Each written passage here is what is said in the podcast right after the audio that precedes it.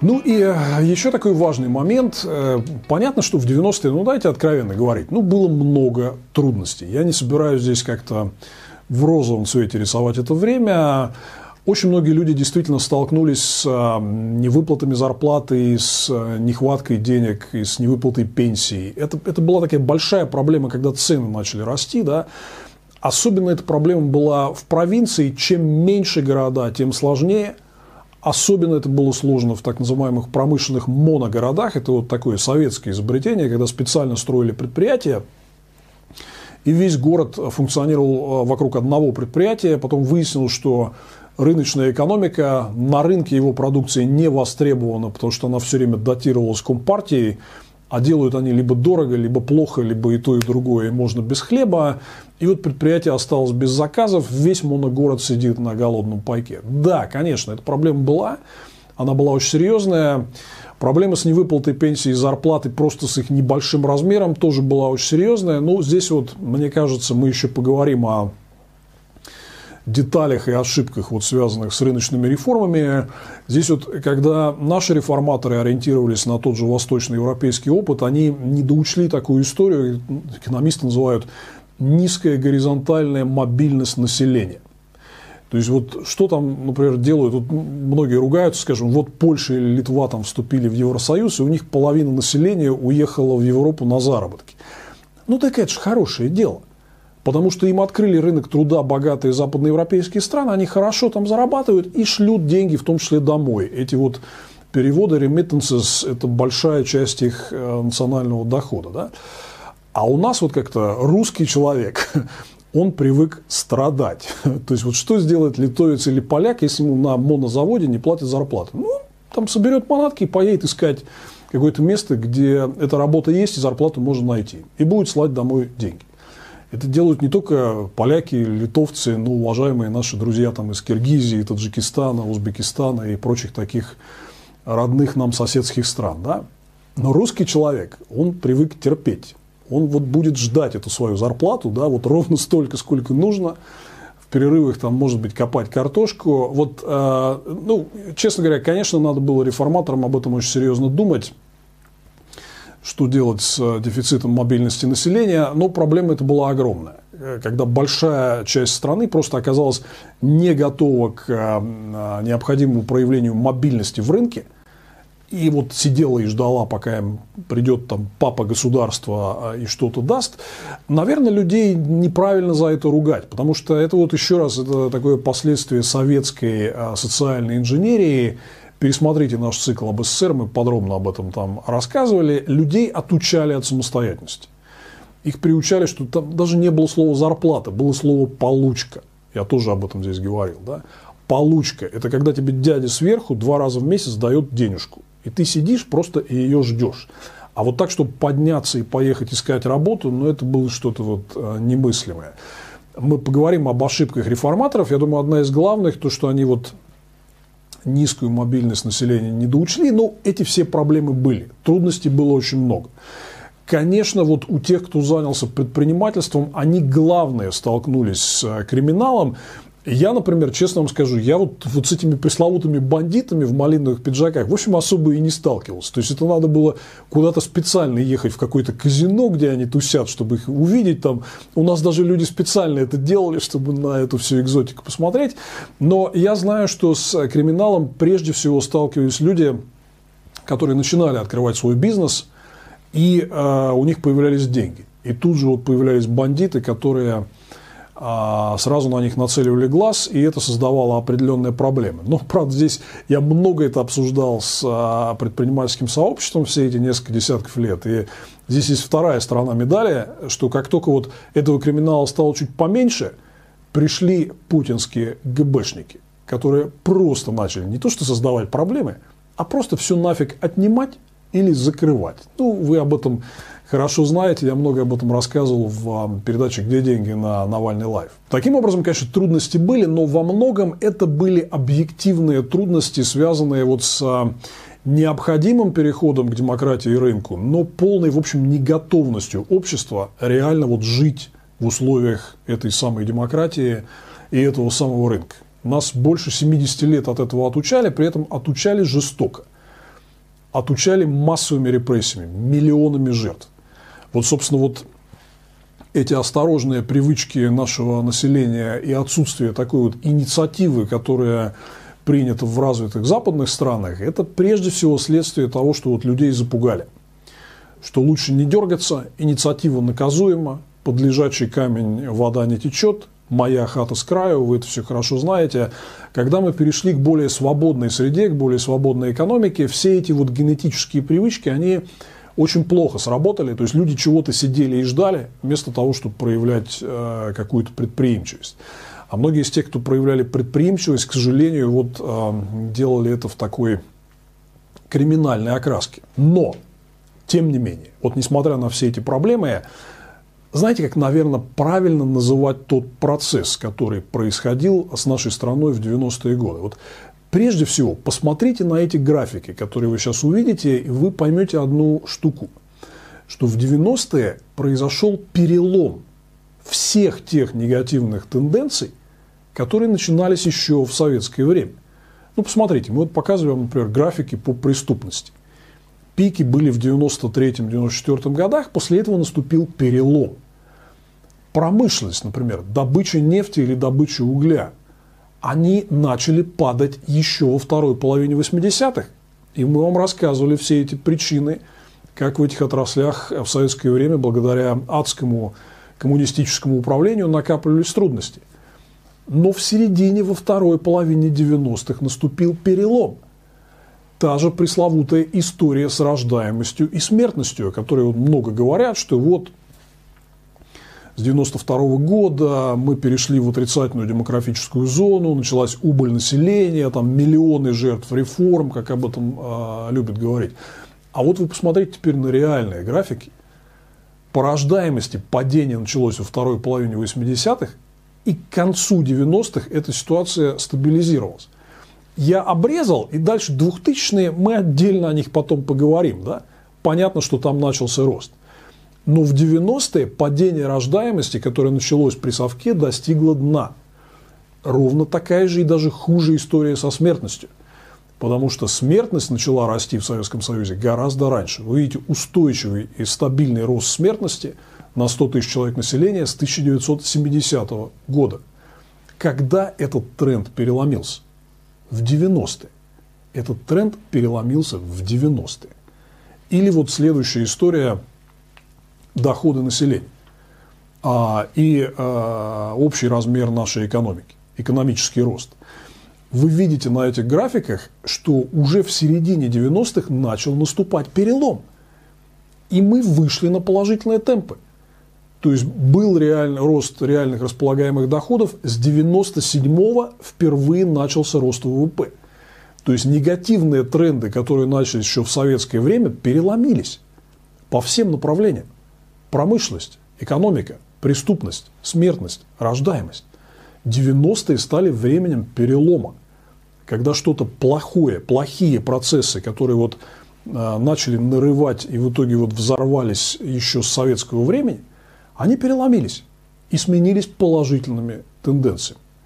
Вы знаете, в российском законе о банкротстве, знаете такой термин банкротство, нас еще при советской системе ужасно им пугали, что вот при капитализме есть банкротство. Вообще у слова банкротство такая вот плохая коннотация, что это как бы все, конец, крах, вы банкрот у вас, значит, дальше никакой перспективы впереди нет. Да?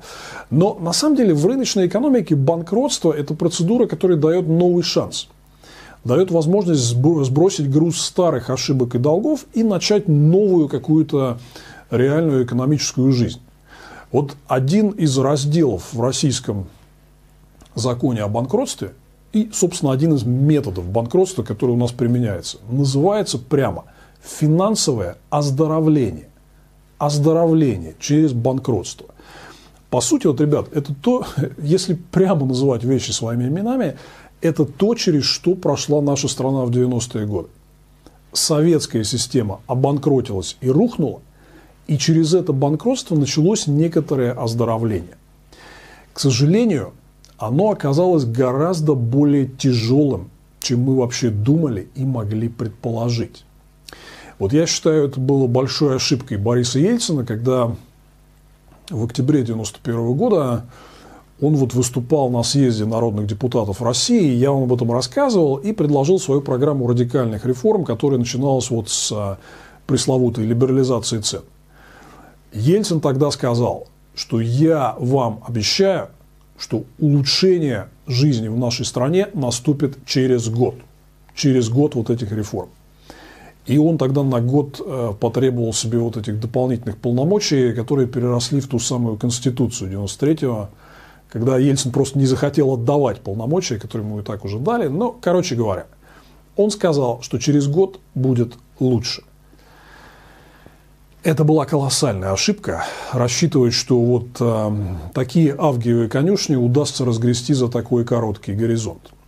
Но вы знаете, за это даже трудно кого-то ругать, потому что мы никто себе не представлял вообще, в какое болото нас затащила коммунистическая партия.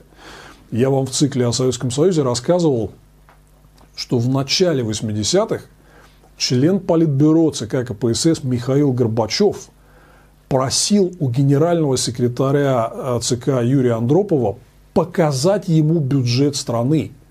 И Андропов ему отказал. Сказал, бюджет я тебе не дам. Бюджет, который должен в нормальной стране висеть вот на каждом стенде, чтобы его мог посмотреть любой. Да?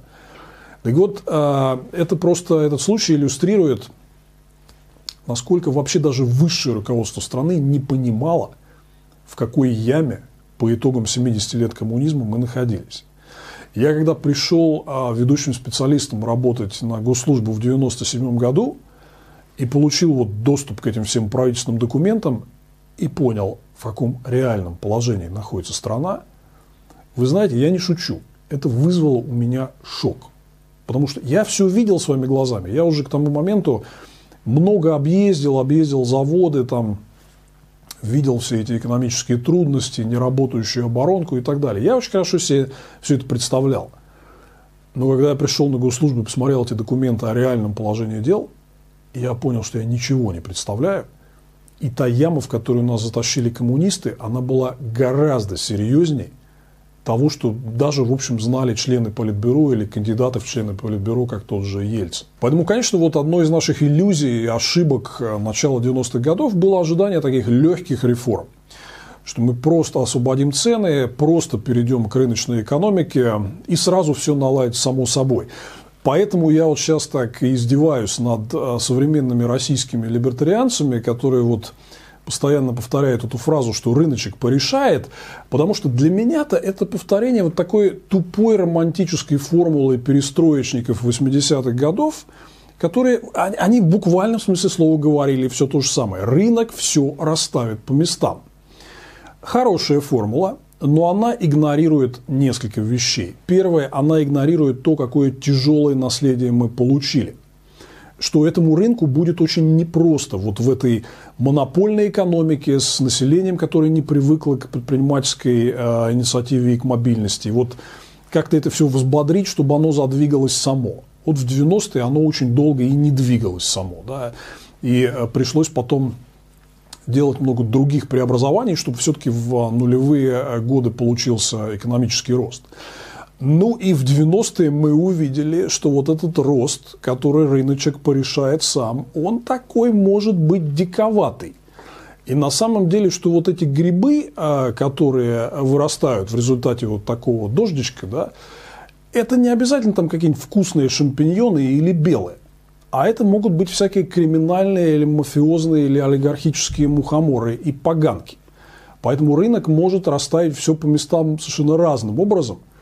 И над этим должно быть суровое и уполномоченное обществом регуляторное око, в чем я вот совершенно убежден по итогам такого хаотического строительства капитализма в 90-е годы.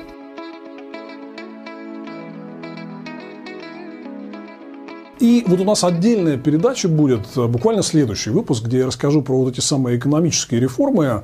Но смотрите, я уже показывал вам вот цифры голосования по доверию президенту Ельцину, и отдельный вопрос был его экономической политики, которые вот э, были получены по итогам пресловутого апрельского референдума 1993 года, через год и 4 месяца после либерализации цен и начала радикальных рыночных реформ. И вот вы видите эти цифры, что уверенное большинство за 50% все-таки проголосовало за Ельцина, а реально недовольным было ну, там, примерно треть населения всего-навсего. Да?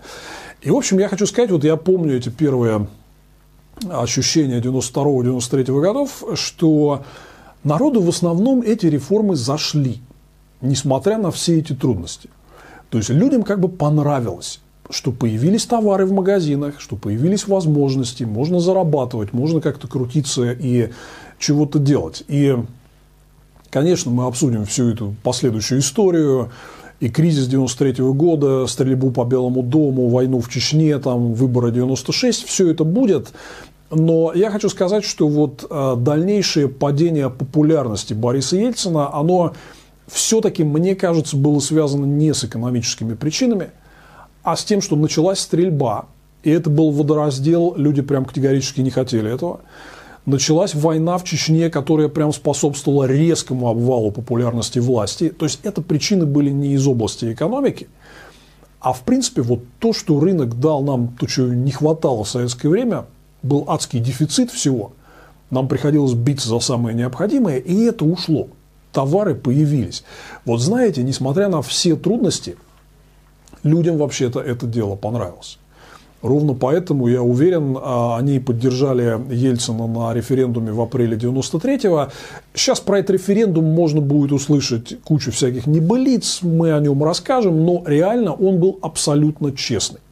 То есть это вот был, были одни из тех выборов ранних 90-х, когда честно считали голоса, было независимое наблюдение со всех сторон – если бы там были какие-то фальсификации, то, в общем, конечно, мы о них знали, но их просто не было. Да? Поэтому на самом деле вот э, был произведен такой вот э, серьезный замер через год с небольшим после начала реформы, было видно, что в принципе-то люди вот сказали, да, нам скорее больше нравится вот ситуация, когда возможности есть, товары в магазинах есть, нам не надо за них вот драться в буквальном смысле слова. Но, конечно, есть какие-то трудности, это вот все а, тогда традиционно на эту тему ворчали, но то, что ситуация сдвинулась с мертвой точки, и мы сделали такой решительный шаг в рыночную экономику, это было хорошо, и я хочу сказать, это, в общем, нравилось тогда большинству. Из проблем, связанных с этим, вот э, когда там говорят про обнищание населения в связи с началом реформ, ну, смотрите, вот в цифрах, чтобы вы понимали про э, обнищание, вот, наверное, самая яркая цифра, которая это иллюстрирует, и вы вот видите ее на графике, это то, что в 1992 году, когда освободили цены, падение реальных располагаемых доходов населения составило около 50%. То есть реальные доходы уполовинились. Но здесь есть одно очень важное но. Это вот все значит что? Это значит то, что номинальные зарплаты и доходы, которые вы получали по советской статистике, ну это было все фигня. Потому что вы дефицит был, и как бы вы не могли на эти деньги ничего купить. Зарплата была, а товаров в магазинах не было. Это значило, что те цены номинальные, по которым они должны были продаваться, просто производителей и продавцов не устраивали поэтому товары э, кардинально исчезли.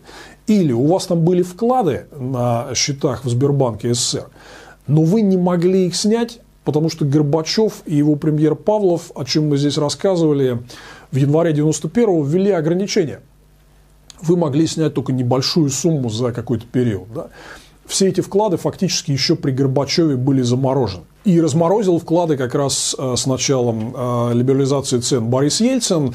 Ну вот, э, наверное, если спросить меня, вот как человека, который жил в то время, вот что было самым неприятным с экономической точки зрения, что доставляло массу неудобств. Это, конечно, прежде всего вот эта адская гиперинфляция – то есть вы сейчас, вы вряд ли сможете вот физически, те, кто не знает, понять, что это такое. Это когда деньги обесцениваются к вечеру. Да? Как вот мы видели там всякие картинки из Зимбабве или Венесуэлы, как они там с тележками ходят за то, чтобы хлеба купить, вот наполненные вот этими пачками триллионов зимбабвийских долларов. Да? Ну, у нас, конечно, такого не было, но было нечто похожее. Официальная инфляция потребительская по итогам 1992 года составила, внимание, более двух с половиной тысяч процентов. И, и я это как бы очень хорошо помню, это было очень смешно, потому что тогда еще были, не успели напечатать новые российские деньги, были э, старые рубли ленинки с мордой Владимира Ильича Ленина в ходу, да. И я вот э, в институте, я даже на первом курсе э, получал повышенную стипендию как отличник. Представляете, двойки и тройки начались потом. А, так вот, на самом деле, я очень хорошо помню, как в 92-м, а это я, значит, соответственно, в 92-м я уже был на там, третьем, четвертом курсе, да. Я получал свою относительно небольшую стипендию вот с такой сумкой. То есть, э, это все, ну, естественно, в связи с инфляцией это все быстро индексировалось. И, короче говоря, купить на эту стипендию я мог там, кот наплакал что, но ходить за ней мне приходилось вот с такой сумехой большой, да, чтобы вот эти вот все пачки, значит, отдать. Но, смотрите, здесь есть как бы, то есть на все, вот русский народ, он очень изобретательный, он на все придумывает как бы свой ответ. А, ну, первый вот такой простой ответ стоял в том, что вот у меня тогда выработалась такая потребительская привычка в жизни, которой я, в общем, следую до сих пор что я не держу а, большие суммы денег долго. Если они у меня появляются, я стараюсь как-то их быстро тратить. Вот, в принципе, на таком фрейдистском подсознательном уровне это у меня возникло тогда, потому что вот, ну, был такой щелчок, что деньги быстро обесцениваются, и лучше их как-то вот потратить на что-то приятное сейчас, да, чем потом потерять их потом. Да. Но вторая история, самая как бы смешная и э, забавная из того времени, которая резко контрастирует с той картиной обнищания, которую вам будут рисовать, состояла в том, что у нас, в принципе, разрешили довольно свободное хождение валюты, и фактически вот тот замечательный доллар, он просто стал таким реальным платежным средством. То есть произошла повальная долларизация. Например, по документам э, Центробанка к началу 95-го, после вот трех лет вот этой адской э, гиперинфляционной спирали, наличная долларовая масса по покупательной способности примерно вдвое превышала рублевую. То есть везде, вот во всех магазинах, во всех ресторанах и барах стояли вот эти ценники в УЕ, условных единицах.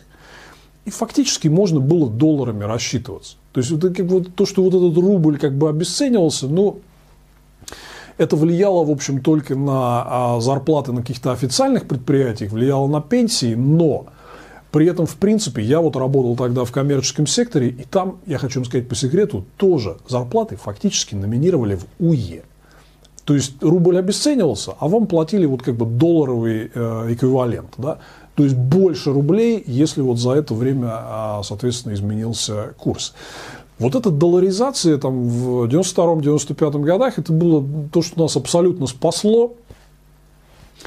У нас будет такая рубрика «Анекдот из 90-х». Вот э, сегодняшний анекдот дня – это когда, еще один момент, я о нем тоже расскажу, это закон о въезде и выезде, когда мы смогли свободно с 93 -го года получать загранпаспорта и ездить за границу. Ну и вот чувак там поехал в Америку, вернулся и его расспрашивают, ну как там в Америке, что? Он говорит, ну что, говорит, видел я ихние доллары. Ну и что? Да ничего, точно такие же, как наши баксы. Это вот примерная вам иллюстрация к э, тому, что реально было платежным средством, не только платежным, но еще раз повторю, что в коммерческом секторе фактически очень многие зарплаты были номинированы в условных единицах, поэтому мы от гиперинфляции страдали, наверное, какое-то только первое время, потом привыкли, приспособились быстро тратить деньги, не копить, не терять эти сбережения, перейти в а, доллары и таким образом от гиперинфляции себя защитить. Поэтому вот еще раз, не так страшен этот черт гиперинфляции, как его малюют. Это, конечно, было очень плохо.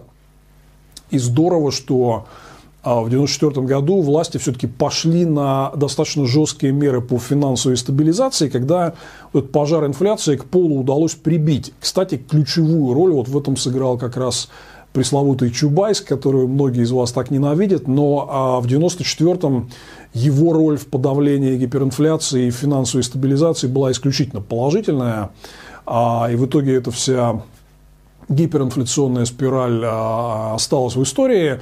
Но, тем не менее, вот это был неприятный момент, но, еще раз, не смертельный. На фоне того, что открылись возможности зарабатывать, появились товары, и мы просто вот элементарно, там, не было необходимости тратить огромное количество времени на вот это бесконечное доставание всего и вся – о чем мы вам рассказывали в нашем цикле об СССР. Доставать э, было больше ничего не надо. Можно было просто зайти в магазин, и вот, как говорит Борис Николаевич Ельцин, вы знаете, что такое киви. То есть у нас появились фрукты. Я рассказывал вам, что в СССР просто была проблема и беда с фруктами, а тут вот свежие фрукты в любой сезон, в любое время лежат на полках магазинов. В том числе пресловутые киви, которые мы раньше никогда не пробовали. Но вот э, в связи с началом рыночных реформ и про него, и про многие другие интересные и веселые вещи наконец узнали.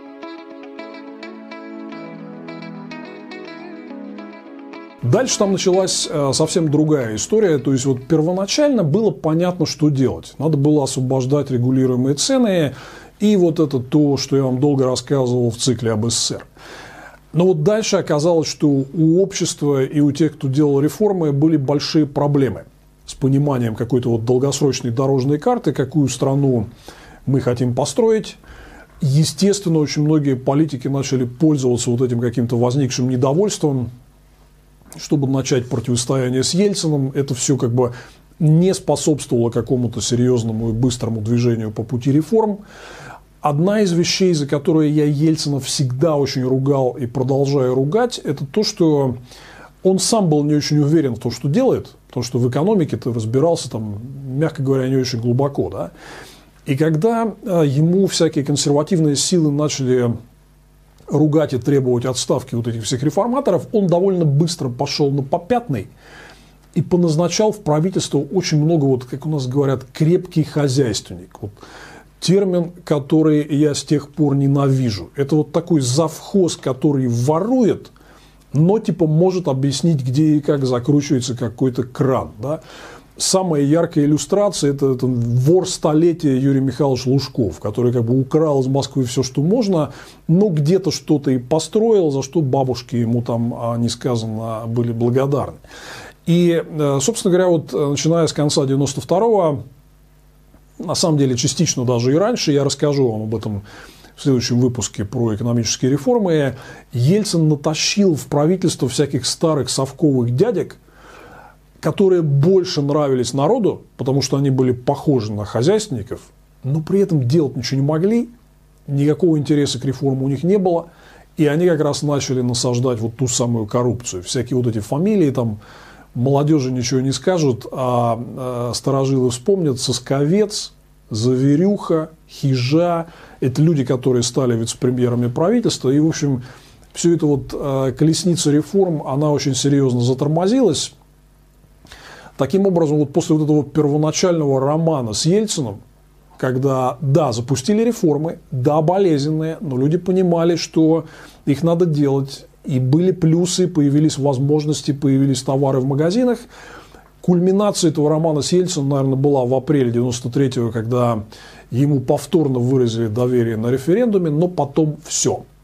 Реформы затормозились, началась стрельба и противостояние с Верховным Советом – это очень сильно ударило по личности Ельцина, он стал физически деградировать, и это было видно. Начал делать глупости. Например, я считаю, что война в Чечне, о которой у нас будет отдельный выпуск, это была его такая отчаянная попытка за счет, как вот любят говорить генералы, маленькой победоносной войны вернуть себе доверие народа. Война получилась не маленькой, совсем не победоносной, мы ее проиграли с огромными потерями и большой травмой для страны. Это вот, наверное, поворотная точка, когда закончился, окончательно закончился роман а, «Общество с Ельцином». После этого Ельцин очень сильно поплохел, ну, фактически перестал нормально руководить страной. Там расплодилась вот эта вся плесень в виде всяческих олигархов и семьи чиновничков, которые за спиной у Ельцина решали свои вопросы. Я все это вам подробно расскажу в наших следующих выпусках. Мы разложим все это дело по полочкам. Да?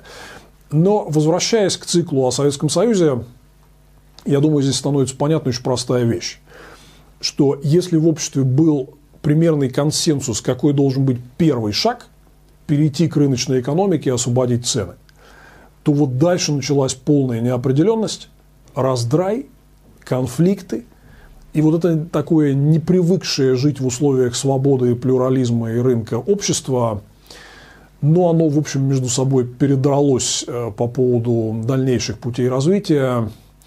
Это все привело к очень вот таким э, печально известным всяким трагическим событиям, и к разным историям, которые вырулили нас э, в итоге на путинское правление. Мы обо всем этом подробно поговорим с вами в нашем только что начавшемся цикле о том, что такое были другие 90-е, не те лживые и пропагандистские 90-е, о которых вам рассказывает путинское телевидение, а реальные, настоящие 90-е, как оно все было на самом деле. Смотрите внимательно, я все это вам расскажу. Очевидец этих событий Владимир Милов. Обязательно подписывайтесь на мой канал. И в следующем выпуске мы поговорим об вот этих самых рыночных реформах, как все это развивалось и почему в итоге привело нас к такой немножко кривоватой и косоватой олигархической экономике.